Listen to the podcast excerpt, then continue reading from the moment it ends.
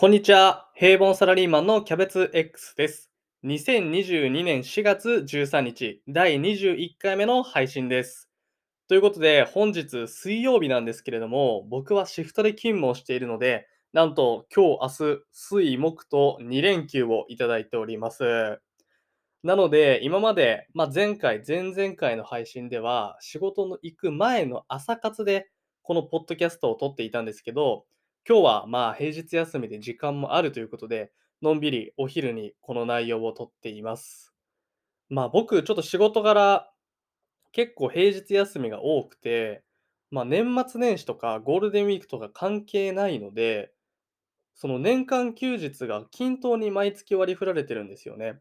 皆さんだとやっぱゴールデンウィークに集中したりとか、お盆休みとか、年末年始とかね、集中してるかなと思うんですけど、僕はね、均等なんですよ。なので、年間休日って皆さん多分120日ぐらいあると思うんですけど、それを12ヶ月、まあ、均等に割るので、月に10日は休みが必ずあって、そこに有給が入ったりとかするので、だいたい月11、12ぐらい休みあるんですよ。そうなると、やっぱり土日も、まあ、休みのこともあるんですけど、土日全部休みじゃないですし、土日もなんか8日とか9日とかしかないじゃないですか。そうなるとね、かなり平日に休みがあるんですよ、僕の場合。で、平日って、まあ、どこ行っても空いていていいんですけど、なんかあんまりやることが 僕自身まだなくて、平日休みに。一人旅っていうのもなんかちょっとやりやりたいなと思ってるんですけど、なかなか一人で行くっていうのが慣れなくて、なんていう風に思っていて、まあ今日も家でのんびりして、お昼ぐらいにこのポッドキャストを撮っているっていう、そんな感じの平凡な暮らしをしております。まあそんな僕なんですけれども、まあ、残業のお話、ちょっと今日話していこうかなと思って、まあ、タイトルにもあると思うんですけど、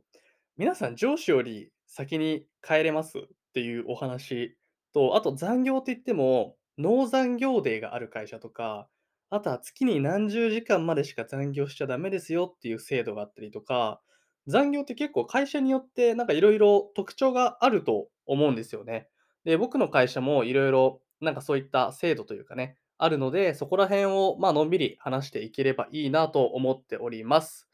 ということでね、あのまあのんびり最後まで聞いてもらえると嬉しいです。はい。このポッドキャストでは、脱サラを目指している平凡サラリーマンの日常を発信したり、脱サラするために必要なことを考えたりしています。脱サラしたいと考えている社会人の方であったり、1、2、3年目の若手の方、あとはですね、社会人の日常を知りたい大学生の方に聞いてもらえると嬉しいです。Spotify をはじめとしたポッドキャストや YouTube でも配信しています。ということで、それでは早速始めていきましょう。平凡サラリーマンが脱サラするまでの記録。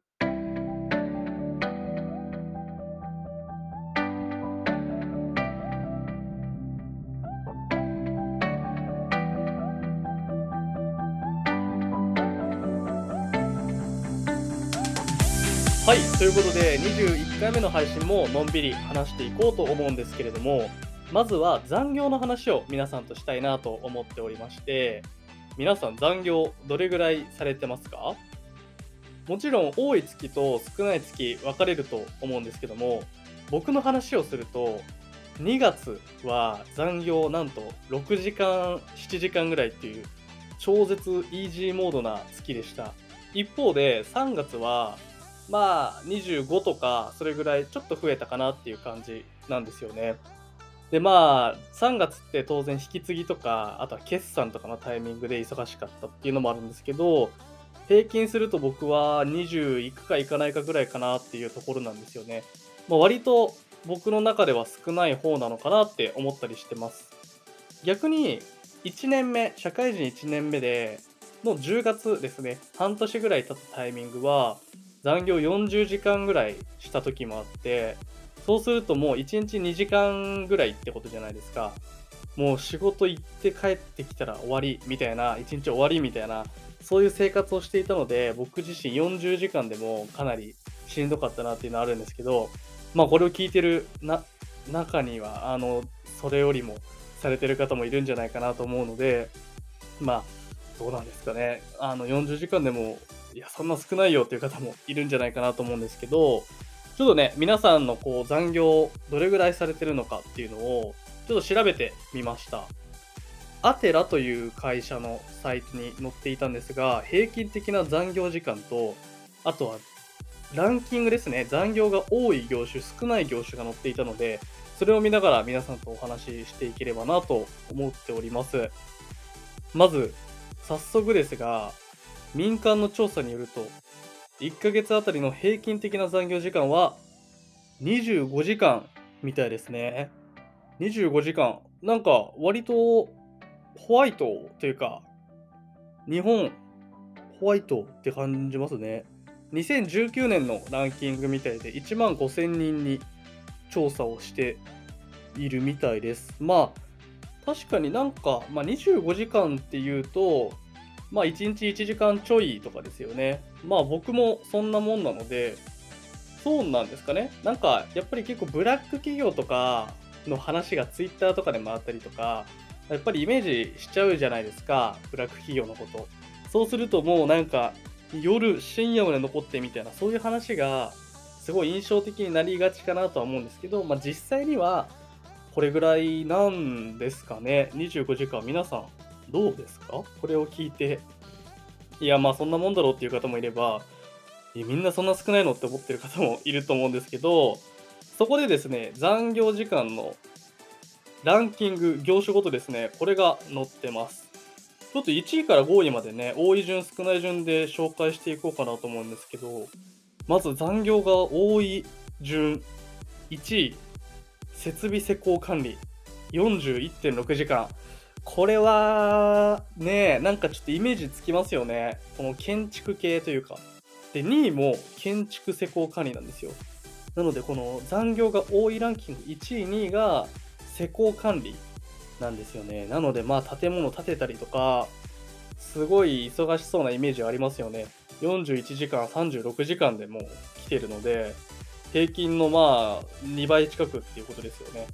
で僕も大学生の頃、警備員のアルバイトをしていて、建設現場みたいなところに行ったんですけど、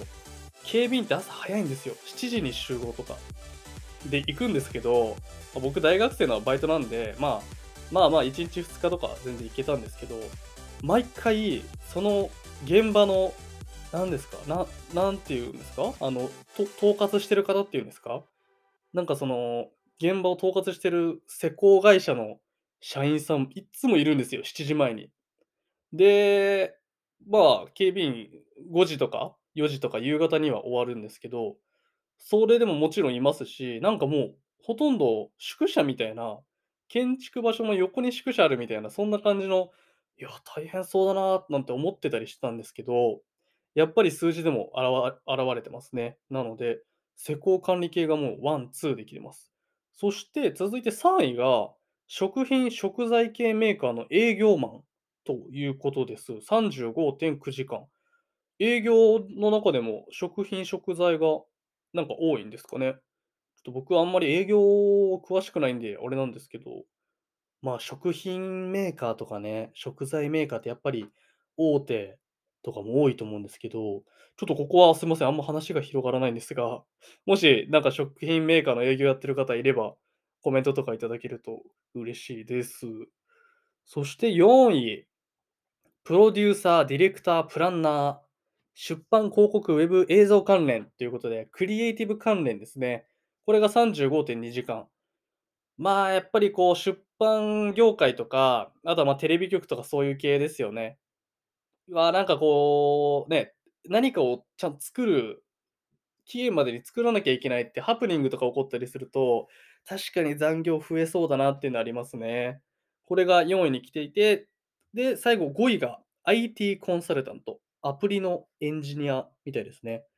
まあ、そういう IT エンジニアとかって、かっこいいなと思って憧れたりするんですけど、なんかリモートとかできたりね。なんかこうバグとかエラーとか起きたら、それ直すのに大変、今やってる仕事やめてみたいな、そういうこともあるんだと思いますね。っていうので34.4時間でした。なので、施工管理、食品メーカーの営業、あとはテレビ局関連、IT コンサルタント、ここが上位に来てます。こんな感じの仕事してる方いたら、コメントいただけると嬉しいです。一方で、残業時間少ない職種ランキングということで、一番少ない職種、美容美容関連職、理容室、美容室、あとはエステ、マッサージ。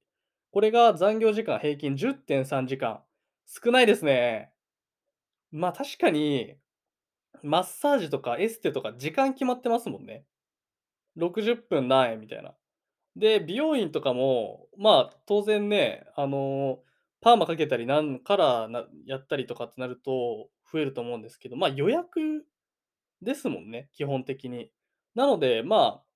当然ね、その営業時間内で終わるように予約を管理するわけですから、なので少ないんだろうなと思ったりします。そして2位が営業事務アシスタント。で、まあ、ちょっと最後まで言っちゃうんですけど、3位が生産製造プロセス管理の、えー医療系の専門職。で、4位、5位が医療事務と経営経理事務アシスタントということで、ほとんど、まあ、なんか事務とかアシスタントの職種がランクインしてますね。なので、基本的にもうここは10時間台平均しても残業がへい10時間台っていうことで出ています。まあ、なんとなくね、あの、事務作業とかって結構定時に帰れそうなイメージなんか僕は持ってたりするんですけど、まあ、やっぱりこうね、あの、当然施工管理とかそういったとこと比べると、当然残業はね、少なくなるんじゃないかなと思ったりします。ということで、以上が残平均残業時間と残業時間ランキングでした。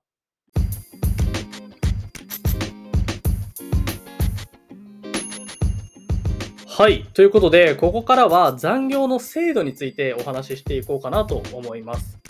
まあ、残業の制度って言っても、今回3つお話ししようかなと思うんですけど、1つがノー残業デー。で、2つが残業上限時間が決まってる、なんか制度。で、最後がみなし残業。この3つですね。まあ、みなし残業とかノー残業デーとか、まあ、ここら辺よく聞いたことあると思うんですけど、僕の会社はノー残業デーだけあります。なので、まあ、皆さんどうですかね？いろいろ会社によって違うと思うんですけど、まずノー残業デーからちょっと僕が思ってることをお話しすると、農産業デーって意味あるんですか？っていうのが僕の考えなんですよ。で、まあ正直僕は、あの、残業時間少ない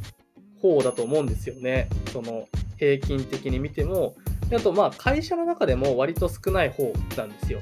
なので、基本的に定時で帰れる日の方が多いです。なので、定時で帰れてる僕が、なんか農産業デーを設定するの、なんか違くないですか？なんか、めちゃめちゃ毎日残ってる人が農産業って取るんだったら、なんかわかるんですけど、めちゃめちゃ生意気かななんて思っていて、正直僕は設定はしてないですね、農産業デーは。それ設定しなくても帰れるので。なので、うん、僕の会社は週に1回かな？週に1回取りましょうっていうのが推奨されてるんですけど、正直全く運用はされてないですね。で、上司も別に農残業デーを設定しなかったから何か言ってくるっていうことはないですし、かといって僕も別に取りたいけど取れていないっていうよりかは、いや、いらんしょっていう状況です。僕は、今は。なので、まあ、本当に忙しくて、ただここはもうちゃんと帰らないといけないっていう人が農残業で取るのはわかるんですけど、僕みたいに残業してない人が取るのは違うなと思いますし、それを考えると、農残業デーってやっぱり残業が多いから、残業が多い会社というか仕事だからある制度だと思うんですよね。だって基本定時で帰れるんだったらこんな制度いらないじゃないですか。なので僕は農残業デーっていうのは、うーん、なんかそこまで嬉しい制度じゃないんじゃないかなとは思いますね。で、逆になんか仕事が多くなって、残業が多くなっても、農残業でって結局別に仕事の量減らないじゃないですか。で、別にその日帰の定時で帰りましたって言っても、なんか、あ次の日に回るだけじゃないですか、やんなきゃいけない仕事が。なんで、まあなんかね、そのその日定時で帰って飲みに行きたいとか、そういう時に使うのはいいなとは思うんですよ。そのプライベートの予定を立てて。でも別になんかね、仕事が減るわけじゃないんで、結局いくら農残業でやっても月で換算したら別に残業する量っていうか仕事の量変わんないじゃないですか。ってなるとなんか農残業デーをちゃんと毎例えば週に1回絶対取れみたいな会社になると逆になんかサービス残業が増える気がするんですよね。僕の友達でもいるんですけど月に残業まあ次に話す残業上限の話ともかぶるんですけど何十時間までしかしちゃダメです。それ超えたらなんでで、なんか問い詰められるというか、なんか理由をちゃんと出さなきゃいけないみたいな場合って、もうそれが面倒なんで、ちょっともう家に持ち帰ってやっちゃうとか、なんか本来、農産業でを取り入れてる意味とは全くなんか、ね、本末転倒というか、プライベートをちゃんと確保するとか、メリハリつけるために取った制度なのに、結局プライベートに仕事を持ち込んじゃうとか、そういう風になっちゃうと思うので、僕はあんまり農産業デについてはメリットは感じないですね。まあ、これはあのいろいろね、皆さんの意見があると思うので、農産業デについてね、あのいろいろ考えある方はコメントいただけると嬉しいなと思います。もちろんこう予定立てるって意味ではいいなとは思ってはいるんですけど、ただまあ僕が、あの残業少ない僕がね、言うのもなんかあれなので、まあここら辺で終わりにして、続いてが残業の上限が決まっているみたいな、そういう制度ありの会社の方もいますよね。僕も友達でなんか月に30時間、なんか月30協定、なんかよくわかんないですけど、30時間までしか残業しちゃダメですみたいな会社もあって、僕の会社はないんであれなんですけど、この残業を何時間までしかしちゃダメですって、これもなんかよくわかんないんですよね、僕。なんかひねくれてんのか、何なのかわかんないんですけど、別に残業したくてしてるわけじゃないですよね、皆さん。ごく一部なんかお金欲しくてゆっくり仕事してるっていう人いるのかもしれないですけど別に誰も残業したくてしてるわけじゃないのに残業を何十時間までしちゃダメですってなんかそれ残業めちゃめちゃしたいけどそれ止めるみたいななんか変わってません？なんかなんか変わってません？なんか伝わりますかね？別にそんな言われなくてもそんなせんわっていう感じ。なんか伝わりますか？まあそういうなんかこうイメージを持っちゃうんですけどそれは例えば残業30時間までしちゃダメですって言われて圧倒的にもう月の半分で例えば20時間とかやっちゃってる場合ってどどうするんですかね？それは仕事を誰かにやってもらうのか結局サービス残業に行き着くと思うんですけど僕は。だってやっちゃダメだったらもうこっそり家に帰ってやるとかもうなんか打刻した後ちょっとやるとか、そこに行き着きません？ねで、周りも忙しかったら周りに頼むわけでもいかないし、かといって仕事が減るわけでもないし、まあなんかこの目標を設定するっていう意味では残業の上限を決めるのはいいと思うんですけど、ななんか僕もいまいちこの農残業デーと同じぐらいわかんないんですよね、この制度が。なので、ちょっとなんかあのー、ね、この残業の制度、実際に導入されてる会社の方いればね、コメントとかいただけると嬉しいです。僕にはちょっとわからないような、こう、メリットとかもね、あると思うので、ぜひコメントいただけると嬉しいです。そして最後が、みなし残業ですね。これも、まあ、あの、就活の時とか何回か聞いた、まあ、あの、言葉自体は結構有名な制度かなとは思うんですけど、みなし残業っていうのは、一応整理しておくと、あらかじめ固定給に残業代が含まれているっていうものなんですよね。例えば20時間分の残業代があらかじめ含まれていますっていうような形。僕が聞いた話だと、塾講師の、塾講師というか、塾で働いている友達なんかは、こういう固定残業、みなし残業が含まれていて、基本給はね、ちょっと高くなりますよね、当然。ただ、なんかもう、続けてで恐縮なんですけどこのみなし残業もマジで意味が分からなくて僕はなんかブラック企業ブラック企業としか思えないんですよねこのみなし残業をもし入れてるとしたら。っていうのもなんかこれみなし残業ってあらかじめ20時間分払いますって言ったとしてみなし残業をこれ20時間超えたらその分ちゃんと残業時間で払わなきゃいけないんですよ。なので、20時間、はい、払いますって言って、30時間働いて、働いたとして、その10時間分って、いや、あらかじめみなして払ってるので払わないですっていうわけじゃないんですよ。これ結構僕も勘違いしてたんですけど、みなし残業って別にちゃんと働いた分全部出さなきゃいけないんですよ。なので、例えば20時間分最初に渡されていて、10時間しか残業しなかったとしても別に返す必要ないです。20時間分渡されていて、30時間残業したら、あそこの差の10時間はちゃんと支給されますなので、このみなし残業を会社が導入してる意味が分かんないんですよ。で、絶対もうこんなん、なんか残業がうまく測れないようにして、もうはい、みなし残業を上げてるので、ちょっとこう、働いていて、多く働いていても、なんかこう、打刻とか、なんかつけにくい職種、仕事の人もいるじゃないですか。どこまでが仕事なのかとか。なんで、このみなし作業、本当にわかんないんですよね。だって、ちゃんと、ちゃんと法律に従うんだったら、リスクしかないじゃないですか。残業時間より多くても払わなきゃいけないし、少ない場合は、なんか余分に払わなきゃいけないし、みたいな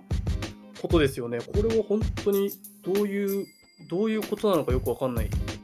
ですよ。なのでもうこのね、グレーというかブラックとしか考えられないんですけど、僕は。本当にこのみなし残業ちゃんと守られてるんだったらめちゃめちゃいい会社ですよね。少なく、少なく働いてももらえるし、多く働いてもちゃんともらえるしっていう。なのでね、なんかまあ多分、仕事の内容とかによってね、残業がこう測れないような職種、仕事内容の方が多いんじゃないかなとは思うんですけどね。なので、ちょっと僕もこれはなかなか理解がしがたいんですが、ただ実際にね、働いている方にとっては、もしかしたらいい制度かな、なのかなと思うので、ね、こちらもコメントいただけると嬉しいです。はい、以上が残業の制度に関するお話でした。なんかちょっとどれも僕はあんまり理解しがたかったんですけど、うん、なんかまあ多分こうよくしようというふうに導入してるのはわかるので、なんか実際にね、この恩恵とか受けてる方、もしくは僕みたいに、いや確かにそれ意味わかんないよねっていう共感してくださる方いれば、ぜひコメントお待ちしております。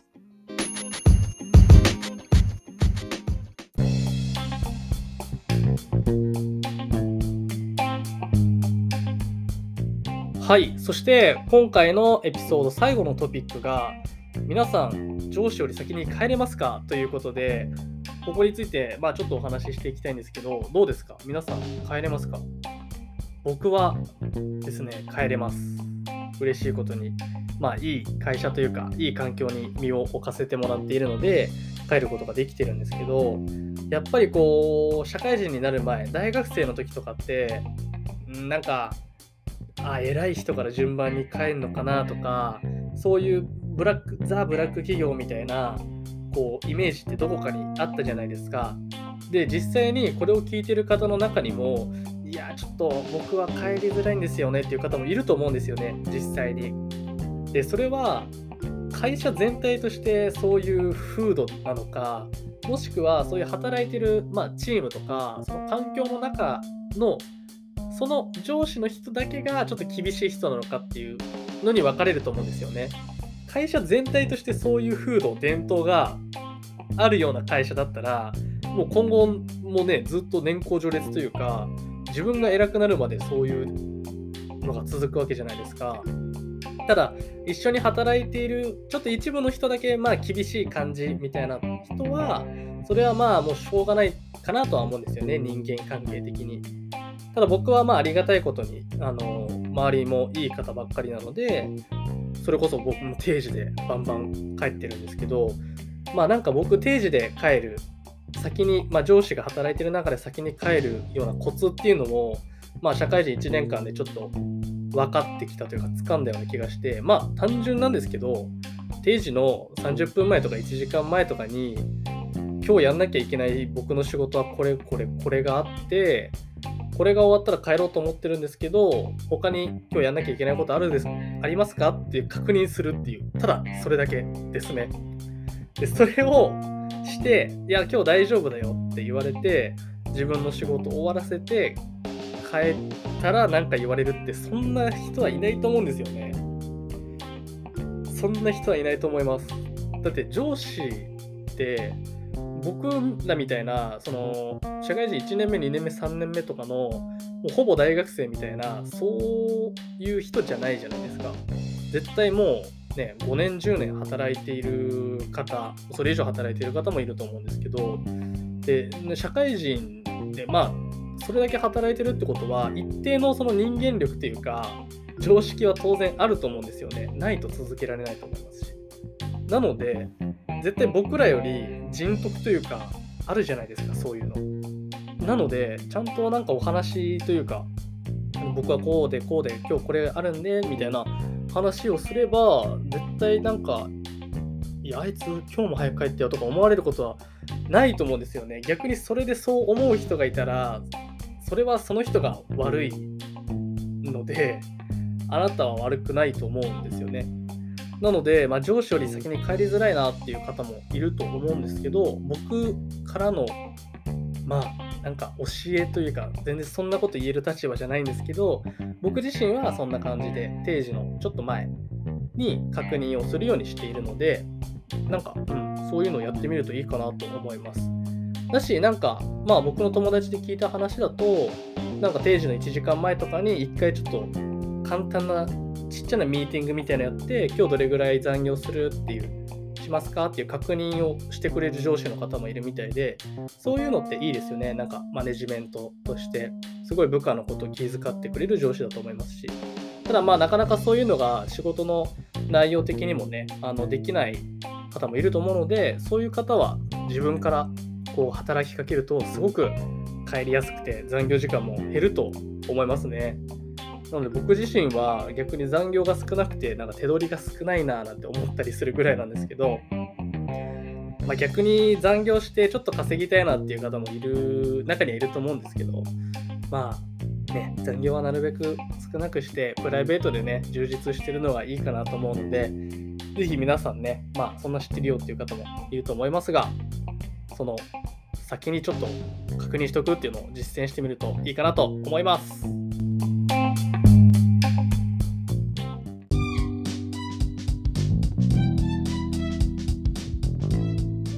はい、ということでゆるり終わっていこうとしていますが今回は残業時間に関することまあ残業の制度ですね。あとは上司より先に帰れますか？っていうそんな話をしてきました。このポッドキャストではこんな感じで社会人に関する日常のお話であったりとかあと僕は社会人3年目で転職もしくは脱サラをしたいと考えているので脱サラに関することをのんびりお話ししていこうと思っています。社会人の方は共感できることも多いと思うのでよければ Spotify のフォローボタンであったり YouTube のチャンネル登録いただけると嬉しいですあとはね、あの、共感したこととか、いや、それは考え方違うよ、みたいなことあれば、コメントとかももらえると、こう、お互いにね、交流しながらやっていけるので、いいかなと思うので、ぜひお願いいたします。ということで、今日は私、キャベツ X お休みをいただいておりますので、いつもならば、この後、朝活をした後に通勤で仕事行ってきますっていうお別れだったんですけども、今日はお休みなので、これから水曜日、サッカーを見に行ってきたいと思います。僕もね、休日はもうやることがないんでね、もうサッカーを見に行くか、こういうポッドキャスト撮ったりみたいな、そういう生活をしてるんですけど、で、ぜひプライベートを皆さんも充実してね、脱サラ一緒に目指していけたらいいなと思っております。ということで、次回のエピソードでも社会人に関することをお話ししていきますので、次も聞いてもらえると嬉しいです。ということで、今回はここら辺でお別れをしたいと思います。最後までご視聴いただきありがとうございました。それでは、さようなら。